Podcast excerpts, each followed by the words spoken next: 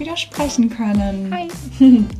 Heute haben wir eine ganz besondere Gästin, ähm, nämlich die Ann-Kathrin Benner, die auch nicht bei uns angestellt ist, aber uns ab und an unterstützt bei besonderen Projekten.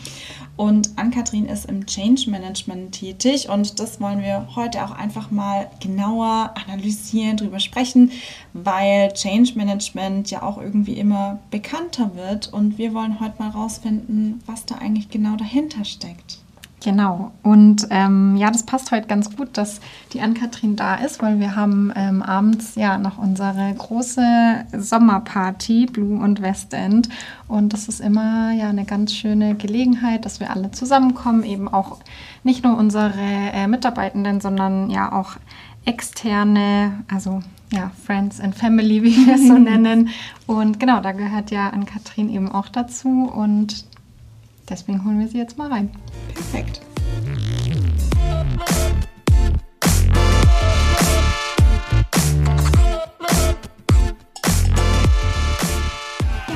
Katrin, schön, dass du da bist. Und ähm, ja, wir haben gerade schon erzählt, dass äh, wir dich eingeladen haben, ähm, dass du auch extra angereist bist und ähm, ja auch eine, eine, Verbindung zur Blue hast, auch wenn du jetzt keine äh, direkte Kollegin von uns bist. Magst du dich mal vorstellen und ja, diese Verbindung erklären? Ja, sehr gerne. Also zuerst Dankeschön für die Einladung in den Podcast hier. Ich finde es echt cool, wie ihr das macht und dass ihr ganz nach dem Motto, mach doch mal, das so aufgezogen habt. Auch ganz mein Motto, ehrlich gesagt.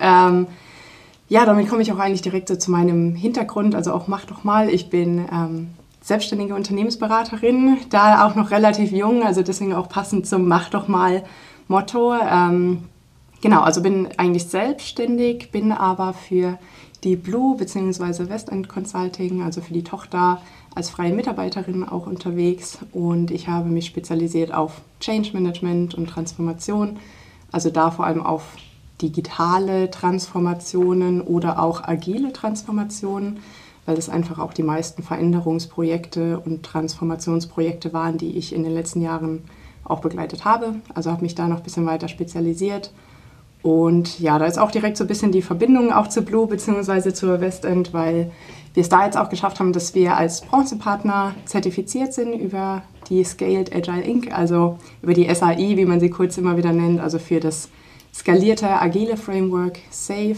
sind wir hier als Branchenpartner jetzt gemeinsam unterwegs, okay. weil wir ja, weil wir da jetzt einfach ähm, einige wirklich zertifizierte Leute haben, die ja ich sag mal, offiziell auch safe schulen dürfen, Workshops halten dürfen, also da wirklich die Trainings auch durchführen dürfen und ähm, damit das Leistungsportfolio ein bisschen gemeinsam erweitern konnten und haben dadurch mit der Westend da auch wirklich, ich sag mal, die offizielle Schulung und so weiter abgedeckt und aber auch durch die Blue dann einfach die, die praktische Erfahrung im, also in den agilen Transformationen, beziehungsweise auch ganz konkret in agilen Rollen.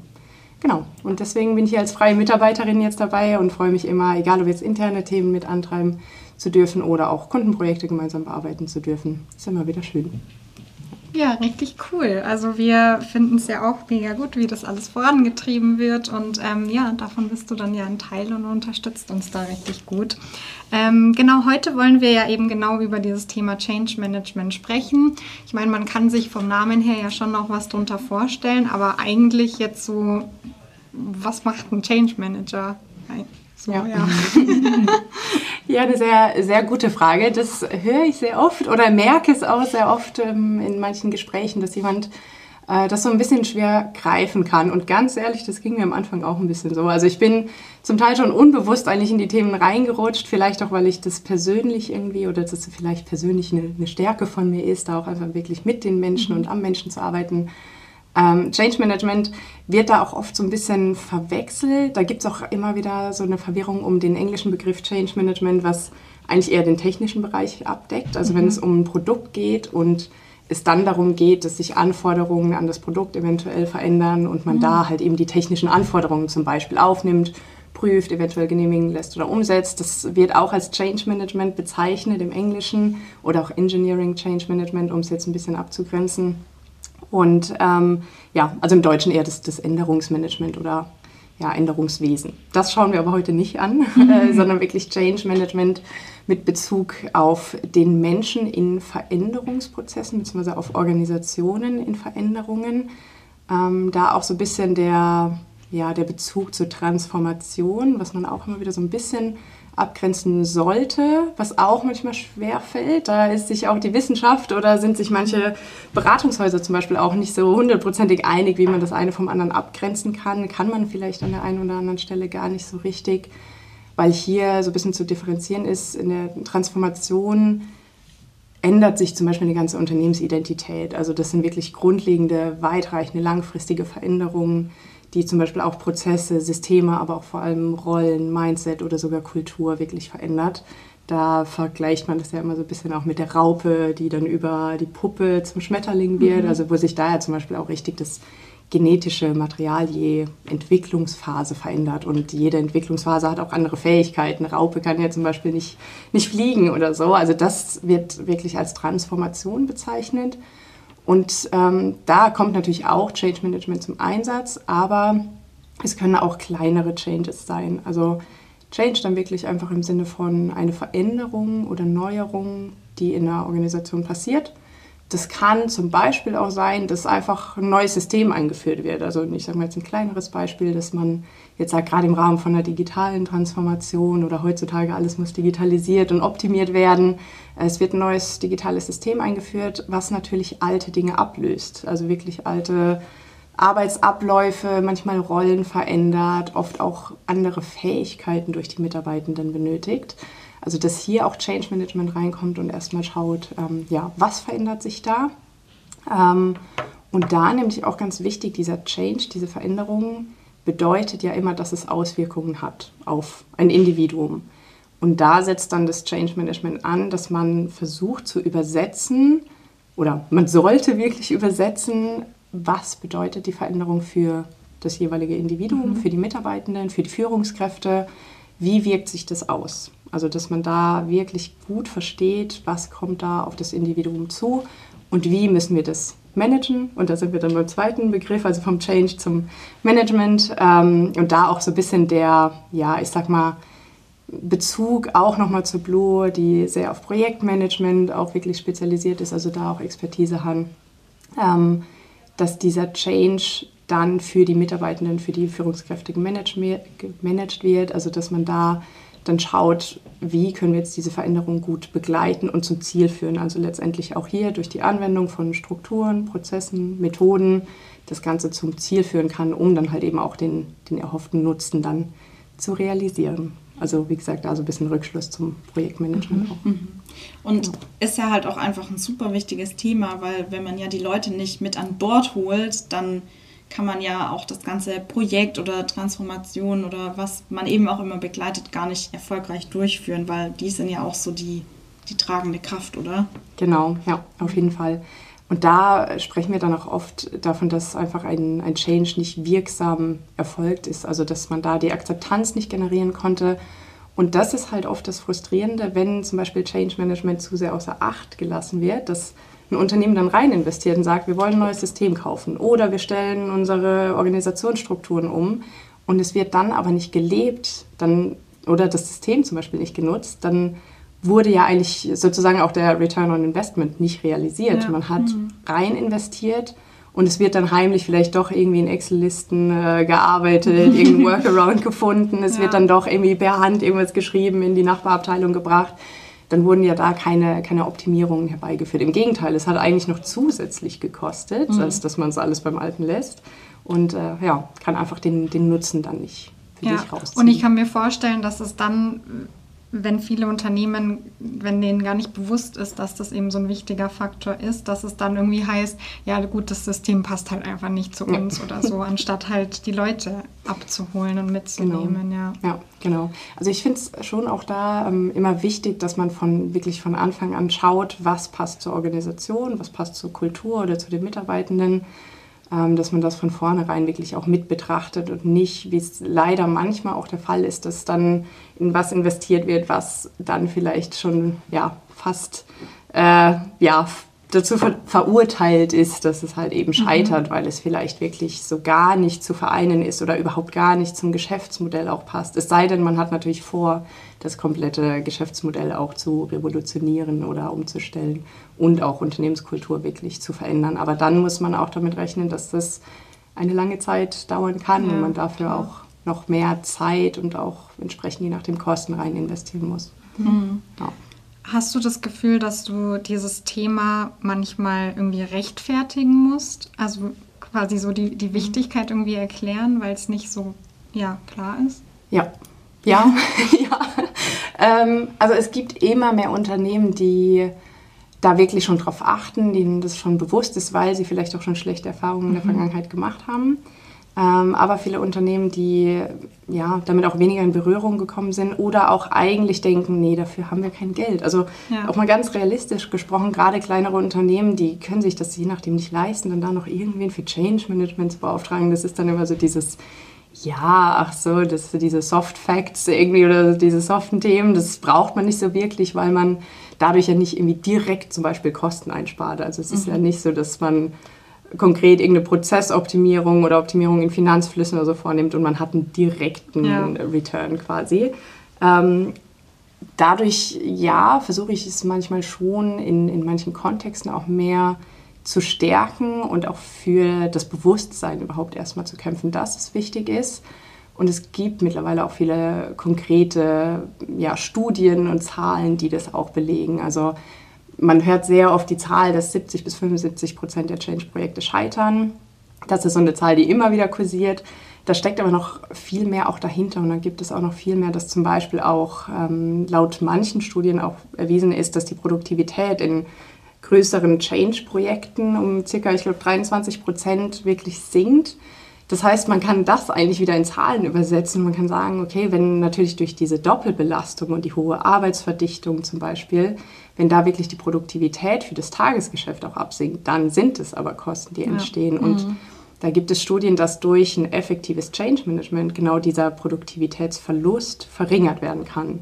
Und da gibt es ganz spannende Rechenbeispiele. Ich will jetzt nicht irgendwie zu viel mit Zahlen um mich hauen oder so, aber da kommt man je nach Fall auch sogar recht schnell in den Millionenbereich, wenn man sich hochrechnet, was sind Personal, also Personalkosten je Mitarbeiter, wie lang sind die Projektlaufzeiten von Change-Projekten und wenn man das dann mal hochrechnet und schaut, wie ist der Produktivitätsverlust und wie können wir dem entgegenwirken, ja, da kommen dann schon ziemlich hohe Zahlen raus und das ist nur eins der Beispiele eigentlich. Also da gerade die Produktivität oder auch der, der Unzufriedenheit, der Fluktuation entgegenwirken. Das ja. passiert ja leider auch oft in Unternehmen, gerade heutzutage, ähm, wenn wir uns anschauen, wie im Markt sich auch die sogenannte Change Fatigue entwickelt, also dass Mitarbeitende und auch Führungskräfte viel zu überlastet sind. Also gerade jetzt in den letzten Jahren war privat viel los durch die mhm. Krisen, Pandemie und jetzt auch äh, politische Krisen. Also es passiert privat sehr, sehr viel, was man nicht außer Acht lassen darf. Da ist manchmal einfach schon weniger Energie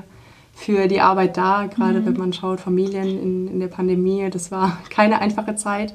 Und dann auch noch in den Unternehmen, also durch digitale Transformationen, mhm. andere Änderungen, muss man dem einfach mehr und mehr entgegenwirken. Und ähm, ja, aber ich habe das Gefühl, dass sich da auf jeden Fall mehr Verständnis mhm. entwickelt. Mhm. Ja. Aber also ich stelle mir das auch super cool vor, wenn dann so ein Projekt oder ja vielleicht auch dein Einsatz irgendwann abgeschlossen ist und du hast die Leute so unterstützt und die haben ihre Bedenken geäußert mhm. und ihr habt das aber irgendwie halt zusammen gelöst und am Ende sieht man dann hoffentlich oder vielleicht wirklich so, wow, cool, die nutzen jetzt alle irgendwie ein neues System oder sonst irgendwas, was eben eingeführt wurde. Also es muss doch ein richtig cooles Gefühl sein, oder? Ja, das auf jeden Fall. Das ist auch ehrlich gesagt so ein bisschen meine persönliche Motivation. Ich habe immer schon gerne mit Menschen zu tun gehabt, also immer schon eigentlich. Und ja, einfach auch so ein, so ein Fokusthema von mir persönlich. Und gerade das ist das Schöne, also wenn man dann merkt, wie, wie positiv sich das entwickelt, wie dann auch so eine gewisse Motivation und so dann auch manchmal nochmal so entflammt, gerade wenn man auch mit so Change Agents oder so arbeitet oder Key-Usern, die dann schon so mit als Pilot irgendwo mit unterwegs sind und dann oft auch so eine so einen gewissen Drive irgendwie entwickeln und sagen, hey cool, wir wollen da so die Vorreiter sein und das mit in die Organisation tragen. Mhm. Also das ist schon richtig schön und auch, ähm, wenn man merkt, gerade im Change Management wird man manchmal ein bisschen zu spät geholt. Also mhm. dann, wenn es eigentlich schon brennt, ja, oder es hat schon eine Weile gebrannt und die Unternehmen wissen nicht mehr weiter und haben, sind wir mal ganz ehrlich, oft auch nicht die Kapazitäten, das intern irgendwie abzufedern. Mhm. Da fehlt ja dann vielleicht auch die nötige Kompetenz einfach. Kompetenz, der Fokus, die Zeit. Es sind manchmal ja auch zum Beispiel von Projektmanagern nicht unbedingt die größten Stärken, sich jetzt irgendwie auch um Kommunikation zu kümmern, mhm. Stakeholder Management oder so. Ähm, genau, das ist, ist einfach so und das ist auch ganz normal, also da auch gar nicht wertend oder so. Man wird dann auch oft als Change Manager ein bisschen zu spät geholt, was ich auch verstehen kann aus Unternehmersicht, wenn es vorher keine Priorität war, dann ja, ist es halt eben so. Es wäre andersrum natürlich einfacher und mhm. letztendlich auch kostengünstiger. Aber ja, man wird dann oft ein bisschen zu spät geholt und findet schon sehr frustrierte Mitarbeitende vor, frustrierte Führungskräfte oder auch ja schon sehr viel verbrannte Erde, wie man oft schon sagt. Mhm. Aber wenn man es gerade dann schafft, sozusagen das Ruder noch rumzureißen und da wirklich die, die Synergien dann irgendwie und die Potenziale auch wirklich zu entfalten und da halt wirklich den Nutzen dann doch zu realisieren, dann ist es schon auch ein sehr großer Motivationsschub, dass man sagen kann, hey, wir haben es trotzdem hingekriegt. Und es ist dann schon auch echt mit so einer gewissen Wertschätzung auch durch die direkten Betroffenen verbunden, was auf jeden Fall ähm, ja, den Berufsalltag als Change Managerin sehr, sehr schön dann auch gestaltet. Und man muss manchmal auch ein bisschen Geduld mitbringen, manchmal auch ein bisschen ja, für, für Themen kämpfen können, aber ähm, wie gesagt, also im Positiven und das zahlt sich dann eigentlich auch fast immer aus. Mhm. Ja cool. Ist bestimmt auch, oder ich stelle es mir so vor, so eine kleine Kunst, auch dann die richtigen Leute direkt mit ins Boot zu holen, weil ich finde, man kennt es ja auch, also es ist ja eigentlich bei allen Projekten und Unternehmen so, es gibt immer so ein paar Leute, die dann so ein bisschen eine Vorbildfunktion einnehmen und dann natürlich auch wieder als Multiplikator wirken. Und manche haben ja voll die Gabe, einfach so einen Enthusiasmus zu erzeugen und die muss man bestimmt auch von Anfang an gut mit ins Boot holen, oder? Ja, auf jeden Fall. Damit hast du eh schon einen sehr wichtigen äh, Satz gesagt oder ein sehr wichtiges Wort auch erwähnt, die Multiplikatoren. Ähm, also zum Beispiel, gut, sie haben viele unterschiedliche Namen und es gibt auch unterschiedliche ja, Ansätze, wie man das Ganze gut aufziehen kann. Aber da ist es immer ähm, ein enorm wichtiger Erfolgsfaktor für viele Veränderungsprojekte. Also es ist enorm wichtig, solche Meinungsträger auch mit an Bord holen zu können, ähm, so früh wie möglich und wirklich als äh, oft auch dedizierte Multiplikatoren, Change Agents, bei Führungskräften dann auch oft die, die Sponsoren, die man dann mit ans Boot holt und ähm, ja, die den Change auch wirklich aktiv vorleben sollten und mit vorantreiben sollten. Und da gibt es auch so was sehr Spannendes. Ähm, also viele konzentrieren sich da, ich sage mal, rein auf Führungskräfte zum Beispiel. Da gibt es ja auch oft verschiedene Führungsebenen, dass man da auch schaut durch Stakeholder-Analysen, aktives Stakeholder-Management, dass man da auch wirklich schaut, dass man die, die ja, ich sag mal, einflussreichen Personen auch mit an Bord hat. Aber daneben gibt es auch Ansätze und äh, damit habe ich sehr gute Erfahrungen gemacht, rauszufinden, wer sind dann aber auch so verdeckte Meinungsträger. Also mhm. oft auch in den Teams, das müssen auch gar nicht sehr präsente Personen sein, die viel reden oder viel auffallen, sondern da ähm, ja, kristallisiert sich oft heraus, dass es da so ein bisschen verdeckte Meinungsträger auch gibt, die in Terminen zum Beispiel auch relativ still sind, aber eigentlich auch recht viel beeinflussen können in einem Team oder sogar in einer ganzen Abteilung. Und dass man da auch schaut, dass man die wirklich früh ähm, überzeugen kann, mit ins Team holt, die dann, egal ob mit einer offiziellen Multiplikatorenrolle oder auch so, ich sag mal indirekt, einfach das so ein bisschen mit mittragen auf der mitarbeitenden Ebene, das ist manchmal sogar noch ein bisschen ähm, wirkungsvoller, als dass es die Führungskräfte auch so vorleben. Auch ein sehr, sehr wichtiger Hebel, also ein ganz kritischer Erfolgsfaktor, dass, dass die Führungskräfte an Bord sind. Ähm, aber trotzdem habe ich da auch sehr gute Erfahrungen gemacht mit ähm, ja, solchen versteckten Meinungsträgern mhm. auch. Ähm, gerade wenn man Widerstand vorbeugen will oder ähm, ja auch so ein bisschen indirekt durch die Mitarbeitenden selbst auch lösen und ich sag mal in den Griff bekommen möchte. Du hast ja jetzt vorhin gesagt, ähm, dass man dann oft zu spät dazugeholt wird äh, als Change Manager. Würdest du dann pauschal sagen, dass jede, jedes Change-Projekt eigentlich einen Change Manager oder Management braucht? Oder weiß nicht, weil eigentlich kann man ja gar nicht wissen, ob es erfolgreich wird. Ja. Das stimmt, das ja schwierig zu beantworten, wenn man das so pauschal betrachtet, weil es kommt natürlich immer auf das, auf das Projekt an. Und es gibt Projekte mit Projektmanagern oder auch einem, einem Projektteam, die sehr change-affin sind, auch Neuerungen sehr schnell annehmen, sehr schnell mittragen.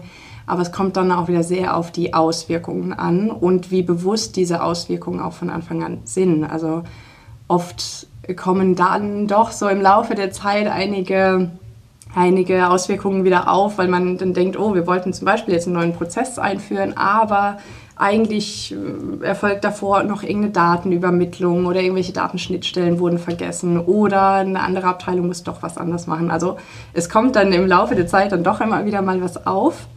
Und da kommt es auch so ein bisschen auf die Haltung an von den, den Betroffenen und den Involvierten. Und oftmals wird es auch gut abgedeckt durch Projektmanager zum Beispiel. Ähm, offiziell zählt auch oft Change Management zu den Aufgaben eines mhm. Projektmanagers, laut Definition eigentlich sowieso.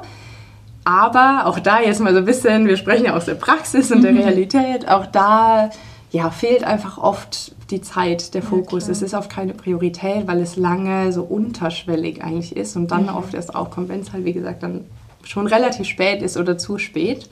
Ähm, also Change Management tut jedem Projekt auf jeden Fall gut. Ich würde nicht pauschal sagen, man braucht immer einen dedizierten Change Manager. Also es kommt, wie gesagt, dann auch so ein bisschen auf, auf die involvierten Personen und die Rahmenbedingungen an, mhm. das Ziel, die Veränderung selbst, die Auswirkungen. Genau.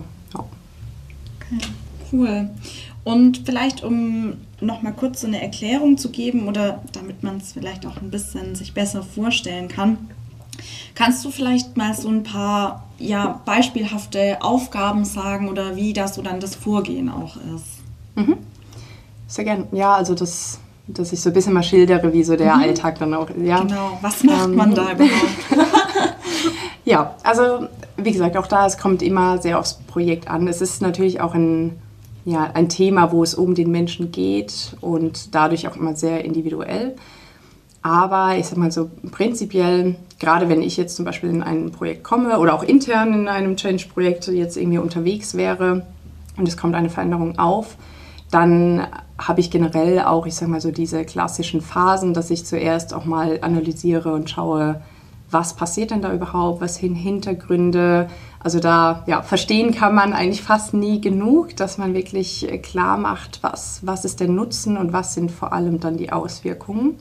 Ähm, also das so in der ersten Phase, da komme ich dann gleich aber zu so ein paar Beispielen, bis man dann aber so zur Konzeption, also auch wirklich Zielbildentwicklung und auch Konzeption im Sinne von, welche, ja, welche Formate, Strukturen, Prozesse, Methoden sollten, könnten wir da anwenden ähm, was man dann halt eben auch implementiert, umsetzt und dann hinterher halt eben auch ja, schaut, dass das Ganze auch langfristig wirklich verankert wurde und auch zu einem erfolgreichen Abschluss dann bringen kann. Und in den einzelnen Phasen gibt es ja, sehr viele verschiedene Tools, Templates, Methoden, Ansätze, äh, also eine riesen Bandbreite. Aber gerade in der Analysephase, da kämpfe ich auch immer so ein bisschen für die sogenannte Change Impact Analyse zum Beispiel. Also wenn ich irgendwo reinkomme und zuerst mal schaue, okay, was ist der Ist-Zustand? Also wo stehen wir gerade? Wie sind zum Beispiel jetzt Arbeitsprozesse aktuell, wenn wir uns zum Beispiel auch ein Zusammenarbeitsmodell anschauen? Wie wird zusammengearbeitet? Was sind Stärken, Schwächen? Was wären noch ungenutzte Chancen? Was sind aber auch Risiken? Und dann auch, wie ist das Zielbild das vielleicht idealerweise schon da ist, beziehungsweise noch erarbeitet werden muss, dass man auch schaut, okay, wo, wo muss man denn überhaupt hin? Und da schaut, was ist das Delta und was sind auf dem Weg über diese Transition dann die Auswirkungen. Und dann kommt so diese Change Impact Analyse ins Spiel. Und die wurde in manchen Pro Projekten leider so ein bisschen außer Acht gelassen, aber enorm wichtig, weil man in so einer Change Impact Analyse schaut, und das können zum Beispiel auch riesige Excel-Listen sein, ähm, wo man sich jeden kleinen Prozessschritt anschaut und definiert, was es ist, was es soll Zustand und was ist darin die Veränderung und wie wirkt sich das auf wen genau aus. Und da auch kategorisiert, Ist es ein hoher Impact? Ist es mittel oder niedrig? Auf wen hat es Auswirkungen? Also da wirklich alle Parteien und wenn es nur irgendwelche groben, weit entfernten Schnittstellen, also alles da wirklich notieren, klassifizieren, was für eine Art von Veränderung ist es auch. Also ist es eine rein technologische Veränderung? Es wird ein neues System eingeführt ähm, ist das aber vielleicht sogar auch eine, eine Mindset-Veränderung. Da wird es nämlich immer sehr spannend, was auch oft ähm, nochmal mehr Arbeit benötigt, als wenn zum Beispiel einfach für ein System eine neue Fähigkeit erlernt werden muss, wo dann ein Training abgehalten wird und dann, ähm, jetzt salopp gesagt, aber mhm. ähm, es ist zumindest einfacher, als wenn wirklich Mindset oder Kultur da auch verändert werden ja. müssen oder auch Rollen. Also auch nicht nur die Rolle für einen selbst, sondern auch, wie wird die Rolle von woanders, von anderen Mitarbeitenden, von Schnittstellen wahrgenommen und was sind da vor allem die Erwartungshaltungen. Und da ähm, bin ich auch so ein bisschen bei einem nächsten Beispiel aus dem Alltag. Ich mache auch immer Werbung für das Role Model Canvas. Das kennen auch schon ganz viele, auch gerade so aus der Teamentwicklung, weil man da auch im Role Model Canvas nochmal schauen kann, naja, für was bin ich denn zuständig? und für was halt eben auch nicht und was denken die anderen darüber. Also das mit Schnittstellen dann auch mal abklären. Also da auch immer ganz essentiell ähm, solche Dinge wirklich ganz klar, wirklich auch niederschreiben und transparent machen und abklären. Ähm, und was sich da auch aus der Change Impact Analyse ableiten lässt, sind dann gewisse Bedarfe, also zum Beispiel Kommunikationsbedarfe, Trainingsbedarfe, also dass man da richtige Bedarfsanalysen noch durchführt. Ja, also das sind so ein paar, ähm, nur ein paar der wenigen Beispiele jetzt von, von Analysemethoden am Anfang und dann, wenn man in die Konzeption und dann auch Umsetzung geht, hangelt man sich ja immer so ein bisschen an so ein paar ja, bekannten Change-Modellen entlang so ein paar zu nennen. Also gerade so das Drei-Phasen-Modell oder die acht Stufen von Cotter. Also John Cotter ist ja so ein bisschen äh, da auch Gründervater und äh, mit der meistzitierteste Changer oder Organisationsentwickler. Und ähm, ja, also dass man da auch schaut, dass man die Betroffenen in ihren jeweiligen Phasen abholt. Also gerade am Anfang schaut, ist der Sense of Urgency gegeben. Also haben die Betroffenen verstanden, dass es wichtig ist, dass eine Veränderung passiert, was sind die Hintergründe, also dass sie sich rechtzeitig informiert und abgeholt fühlen, beziehungsweise auch involviert fühlen. Also wie man da immer so schön sagt, Betroffene zu Beteiligten mhm. machen. Mhm. Ähm, genau, also dass man sich da so an den, an den Modellen entlanghangelt.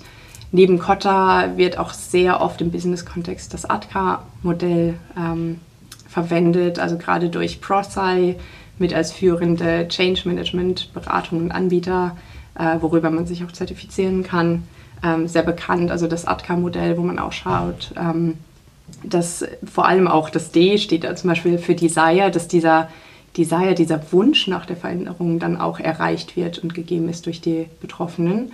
Und ähm, da wird auch sehr stark mit, also klar, auf jeden Fall Kommunikation gearbeitet, also Menschen informieren, zur Partizipation auch bringen, ähm, zum Beispiel mit Hilfe von Storytelling, also wirklich auch emotionalisieren, mit Visionen arbeiten. Ähm, genau, dass man sowas da ja, im Alltag einfach nutzen kann. Und dann ähm, hinzu, wie jetzt bei ARTCA zum Beispiel, Knowledge and Ability, also das K und das A, ähm, dass man dann auch wirklich es schafft, nachdem die Betroffenen oder Beteiligten informiert wurden und ähm, ja, dieses Desire schon verspüren, dass man sie auch wirklich dann befähigt und qualifiziert, neue Veränderungen anzunehmen, neue Fähigkeiten zum Beispiel zu erlernen, in eine neue Rolle hineinzuwachsen, ähm, bis hin dann wirklich zum Reinforcement, also das R, äh, beziehungsweise auch nach Kotta ist es, glaube ich, auch das Sustaining, also schauen, dass Veränderungen wirklich verankert werden, ähm, nachhaltig dann auch gelebt werden, also in der Organisation richtig überführt werden. Ähm, dass halt eben die Veränderung dann nicht irgendwann wieder rückgängig ja. gemacht wird, sozusagen. Also dass weiterhin da auch die, die Nutzen äh, vorhanden sind. Und da arbeitet man dann auf diesem Weg mit sehr vielen verschiedenen Formaten. Also es ist ganz unterschiedlich. Es sind sehr oft Workshop-Formate, wo Dinge erarbeitet werden, gerade um die Betroffenen wirklich zu, ja, also aktiv beteiligen zu lassen, dass sie wirklich aktiv an der Veränderung mitarbeiten. Ähm, Genau, und da also sehr viele interaktive Formate, sehr viele ja, viele äh, zitieren da immer den Newsletter, den man irgendwie kennt, dass einfach Mitarbeitende oder halt eben auch indirekte Schnittstellen informiert werden und sich eingebunden fühlen.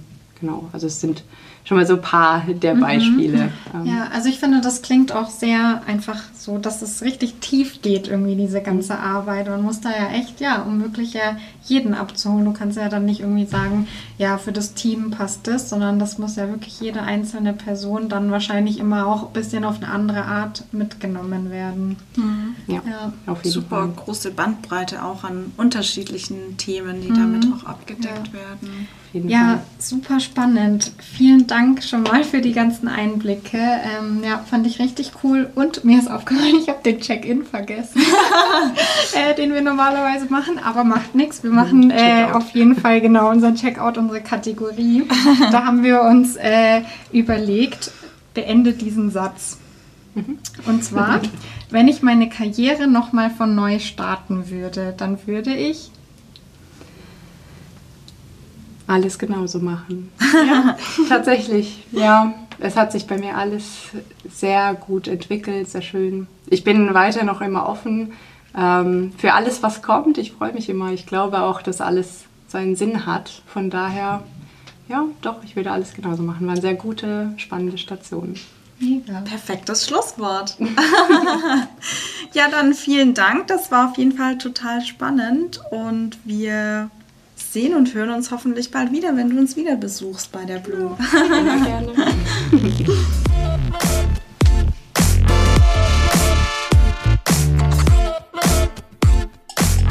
So, es war wieder richtig spannend heute.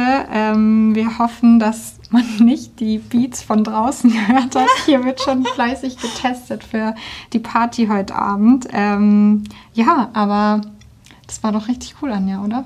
Ja, ich fand es total spannend, vor allem, dass es auch so eine wirklich extrem große Bandbreite eigentlich an unterschiedlichen Aufgaben ist, finde ich super spannend und wir hoffen, dass ihr jetzt ein bisschen mehr wisst über das Change Management ähm, und ja, auch bei dem neuen Buzzword einfach ein bisschen mitsprechen könnt. Genau. Bis zum nächsten Mal. Tschüss.